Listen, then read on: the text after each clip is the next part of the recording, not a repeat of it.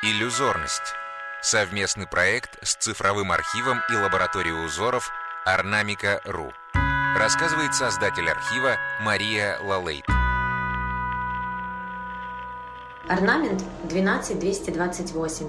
Встреча весны на Каргопольском полотенце. Начало XIX века, Аланецкая губерния, Каргопольский уезд, Архангельская область. Полотенце играло особую роль в быту и культуре крестьян. Здесь мы видим трехчастную композицию. Стилизованная женская фигура, держащая под узцы коней с всадниками. По сторонам обращенные к ней птицы павы. Центральная фигура и всадница с поднятыми рукавами. В обрамлении геометрические растительные мотивы и опять же женские фигуры. Каждый отдельный орнаментальный мотив на полотенцах сам по себе законченный символ, но и вместе они представляют художественное и смысловое единство.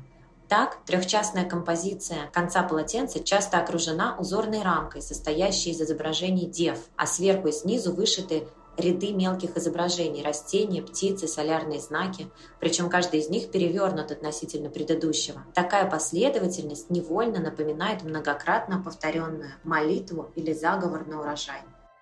Творческая ассоциация от Никиты Кукушкина, актера. Эта встреча весны на Каргопольском полотенце напоминает фильм о пришельцах. Район номер 9 это жизнь пришельцев в этом а, районе номер 9, а, который был огорожен забором. И вот они там живут в этом чудесном, прекрасном, странном мире, не очень понятном для населения Земли. И вот эта красная линия — это вот как раз эта стена между миром пришельцев и миром э, землян. Почему-то такой у меня образ. Изучить узор можно на сайте ornamica.ru slash podcasts.